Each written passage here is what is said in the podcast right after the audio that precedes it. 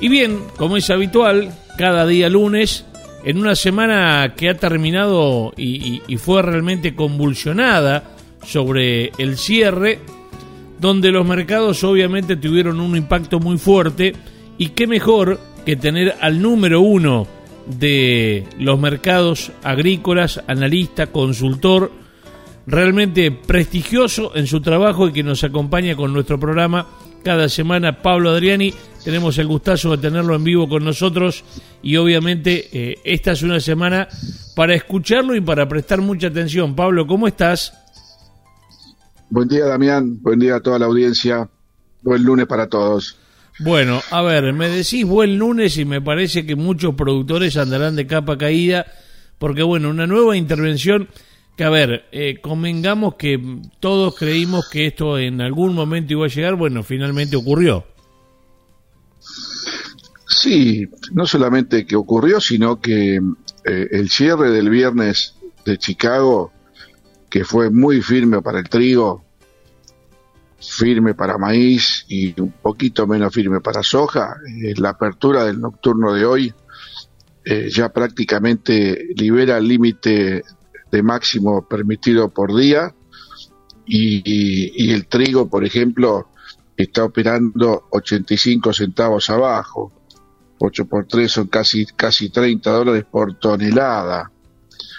Esto es algo que mm, yo la primera vez que lo veo en mi vida. O sea, este, y todo tiene que ver, por supuesto, con el conflicto eh, Rusia-Ucrania y, y, con el agravamiento del conflicto, porque cada día que pasa eh, el, Rusia efectúa un nuevo ataque, ahora está tratando de bloquear los puertos del mar de Azov, que está arriba del Mar Negro, que son todos puertos de, Ucrania, y, yo creo que Chicago está, está respondiendo directamente eh, por, por cada acción bélica que implementa Rusia y, y que afecta a la economía en su conjunto ucraniana, pero economía agropecuaria exportadora, tenemos estos, estos mercados que están prácticamente em, sin techo. O sea, esto, esto es, el mundo no sabe qué va a pasar. O sea, no hay que olvidarse que eh, la zona del Mar Negro exporta 130 millones de toneladas. Es el, es el tercer o cuarto bloque exportador mundial, después de Estados Unidos, Brasil, Argentina, eh, y, que dejen de exportar por el conflicto, eh, acá va a haber un serio problema de seguridad alimentaria a nivel global, porque todos los países del norte de África, Medio Oriente, que son abastecidos por el Mar Negro, eh, no van a poder ser abastecidos. Acá hay un, parate de actividades exportadoras en, Ucrania, en los puertos del Mar Negro, un parate de las industrias aceiteras, eh, y la situación para mí es inédita, única, y, te cuesta, te cuesta eh, recomendar algo porque lo que vos puedas recomendar, si al otro día Putin hace otro avance en, en otra área clave de Ucrania, tenés, un, tenés límites de suba permanentes. Ahora, lo, lo, interesante para destacar es que Chicago subió eh, desde el conflicto, 24 eh, de febrero, hasta hoy, en trigo, 124 más 30, 154 dólares la tonelada de trigo. En Argentina hasta el viernes, desde el conflicto, habían subido 50 dólares. Entonces acá hay algo muy importante que los oyentes tienen que escuchar.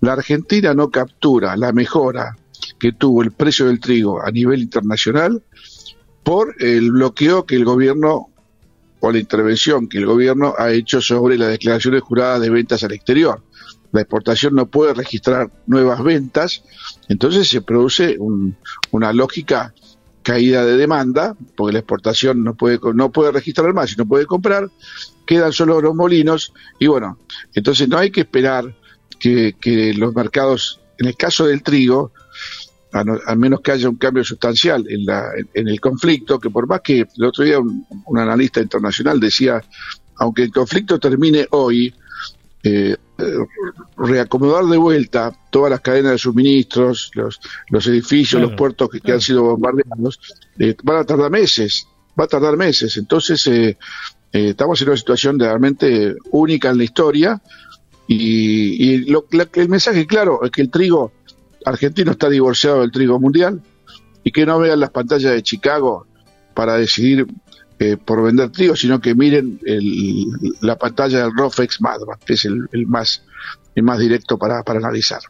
Bueno, claro, porque, este, a ver, hay un desacople, hay, una diferencia abismal, como, como bien lo mencionabas, de los 500 eh, dólares aproximadamente que, que cerró este Chicago contra lo que ahora, a través de este fideicomiso, eh, el gobierno pone para, para como valor de referencia para el trigo del orden local. Si lo ponemos en el orden del dólar blue, estamos este, eh, hablando de 114 dólares aproximadamente. Exactamente, o sea que, pero el mercado, el mercado al dólar oficial del trigo está valiendo 325 dólares por tonelada. Sí, está bien, lo llevas al blue y te da la mitad, 170, 160, eh, al oficial pero yo creo que mm, eh, confunde a veces el, análisis, no es que confunde, eh, te, llama la atención que el, productor argentino reciba lo que recibe en comparado con el productor brasilero y americano. O sea, estamos recibiendo un tercio de lo que reciben otros productores del mundo y estamos compitiendo con ellos. En el caso del maíz, la situación es mucho más eh, amigable para Argentina, porque Chicago subió, para tener una idea, 48 dólares y Argentina subió 41. Estamos a chitiza con el mercado americano, o sea que el maíz está subiendo un poco lo que está subiendo el mercado mundial, con el agregado de que solamente fuera del Mar Negro, que es el tercer o cuarto exportador mundial de maíz, está Estados Unidos, Brasil y Argentina. O sea que ahí las fichas están jugadas sobre la oferta de maíz de Sudamérica, que está llegando al mercado ahora, eh, y la oferta de maíz de Brasil. Eh, Estados Unidos hasta el septiembre-octubre no, va a tener una cosecha eh, acomodada, simplemente ahora están evaluando las, las superficies de siembra, y acá en el caso del maíz, la exportación se compra todo, viejo, nuevo, futuro, lo, que, lo, que, lo que ve con, con color, color naranja, viste, con forma de semilla de maíz y lo compra todo. O sea que hay una sensación en el mercado de maíz de mucha firmeza y por eso el disponible vale 290 dólares. El julio 253. Eh, el, abril del año que viene 237, la verdad, eh, no me lo compro. Con un mercado que va a tocar en cualquier momento los 300 dólares en Argentina, que el nuevo valga 237, abril de 2023 estamos hablando, ¿eh? hay que esperar que siembre Estados Unidos, el julio-agosto americano, con las el, riesgo de las, del, verano, con la floración. O sea, falta mucho camino para confirmar un, un abril 2023 a 240 dólares. Así que yo te diría que el escenario es un escenario muy positivo para, para maíz, limitado en el trigo por lo que decíamos de intervención del gobierno en las declaraciones juradas, y un efecto residual en soja, en donde eh, el mercado de Chicago estuvo subiendo estos días hasta, hasta hoy 50 dólares por tonelada y la soja en Argentina subió 10 dólares por tonelada. Atención, ¿eh? O sea que eh, esto tiene lógica porque eh, Rusia exporta solamente 650 mil toneladas de soja de un comercio global de 160 millones. Tiene lógica. Ahora, donde está pegando mucho el, el, precio de la soja es en el tema del aceite de girasol. Y el productor estará diciendo que, que tiene que ver el aceite de girasol con la soja. Tiene mucho que ver, porque Rusia es el primer exportador mundial de aceite de girasol, con el 78% del mercado mundial, del trading.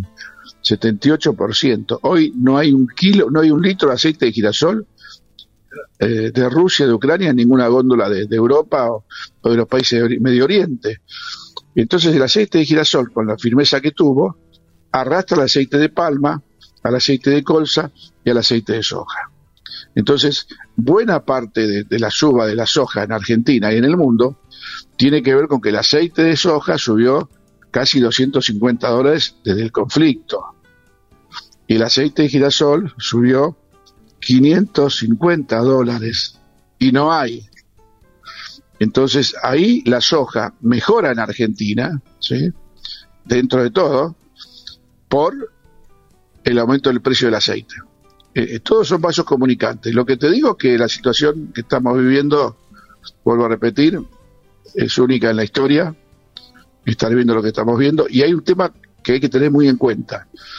Las grandes potencias ¿sí? dejaron libre eh, el, flujo de petróleo o energía desde el punto de vista no están bombardeando ningún, ningún gasoducto ni oleoducto los rusos, obvio, porque pasa, pasa por Ucrania el gasoducto ruso.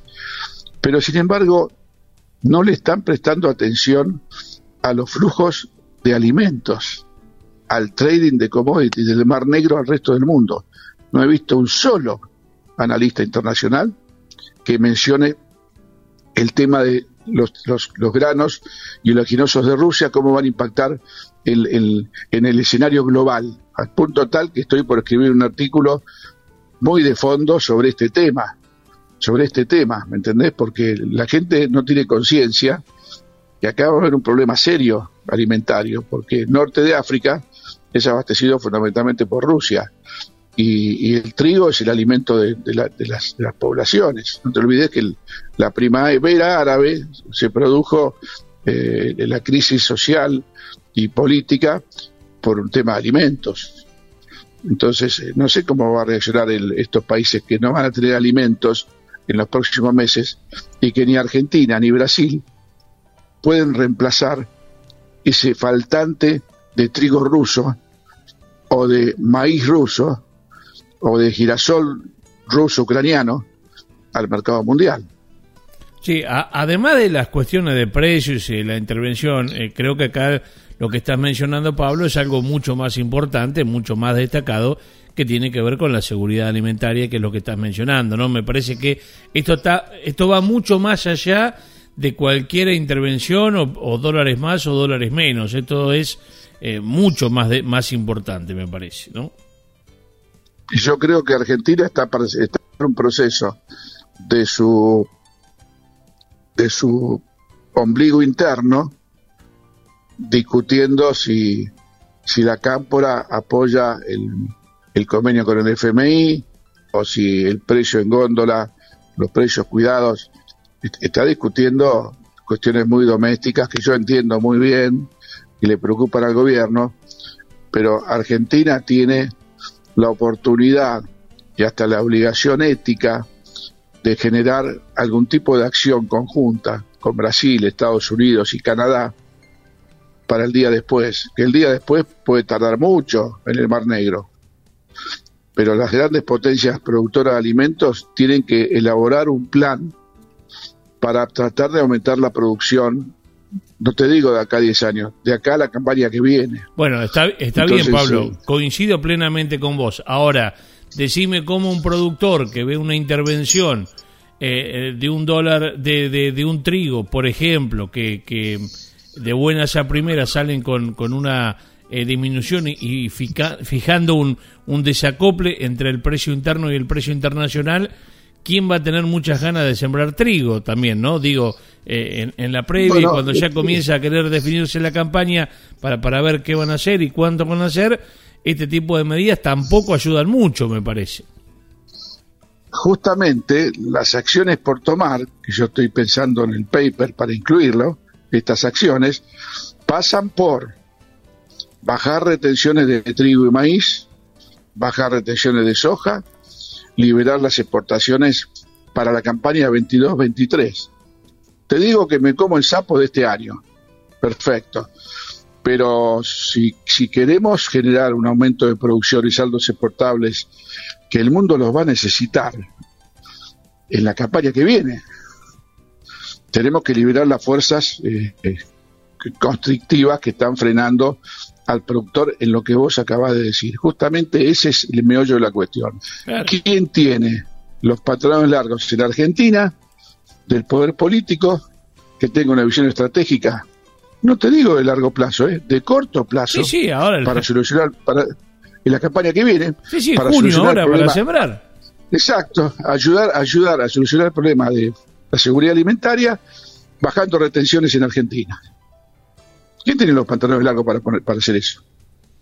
Es un tema que realmente eh, eh, la miopía argentina, con su política y sus medidas para generar el voto del conurbano bonaerense, le, están, le, le están vendando a la Argentina y no puede tomar, no es no una oportunidad, sino que esto es un deber histórico que tiene el país como ser uno de los principales países exportadores de alimentos junto con Estados Unidos y Brasil. Bien, bien, perfecto, Pablo. La verdad que, interesante y me gustaría tener este ese, ese artículo cuando termines de redondearlo porque va a ser por demás interesante. ¿Te quedó algo en el tintero para, para agregar?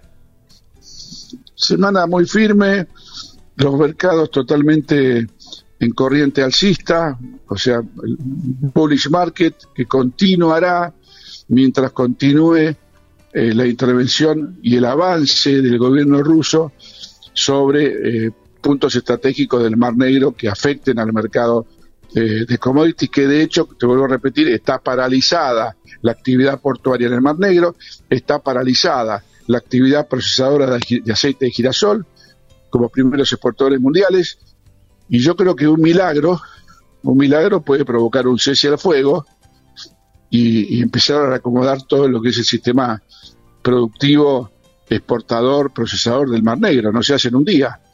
Entonces vamos a tener mercados eh, muy, pero muy firmes en el corto plazo y hay que estar muy atentos al día después, ¿no? que es imposible predecirlo. Bueno, eh, quizás no hace falta aclararlo, pero esto lo venís hablando ya hace dos meses, toda esta posible situación que se daría, en ese momento lo hablábamos como algo hipotético, en el caso de que finalmente eh, el, el, ataque ruso se dé contra Ucrania, así que está por demás aclarado todo lo que en algún momento lo mencionaste, ahora es lo que, lo que se está dando. Pablo, te agradezco muchísimo este contacto, como siempre, muy pero muy claro, la audiencia expectante, escuchándonos, se movió nadie de las redes, estábamos observando, habitualmente la audiencia por ahí va y viene de acuerdo a las ocupaciones, al horario, pero ahora están plantados adelante de la compu de la radio, este, de acuerdo a los, a los datos estadísticos que tenemos en, en, los, en los paneles de, informativos que nos brinda la, la tecnología. La verdad, impecable. Aprovecho para mandarte un gran abrazo, el saludo y el deseo de buena semana. Lo mismo para vos, toda la audiencia y cualquier tipo de alerta que surja, la estamos comunicando en vivo con tu radio. Te mando un gran abrazo. Un abrazo para todos. Pablo Adriani, el señor de los mercados, en Campo Total Radio, como siempre, un placer, un gustazo que nos damos cada semana y cada vez que hay algún movimiento en los mercados. Así pasaba en este segmento, en esta columna semanal que tenemos en Campo Total Radio y a través de la cadena rural de las 31 emisoras que nos multiplican en distintos puntos de toda la región.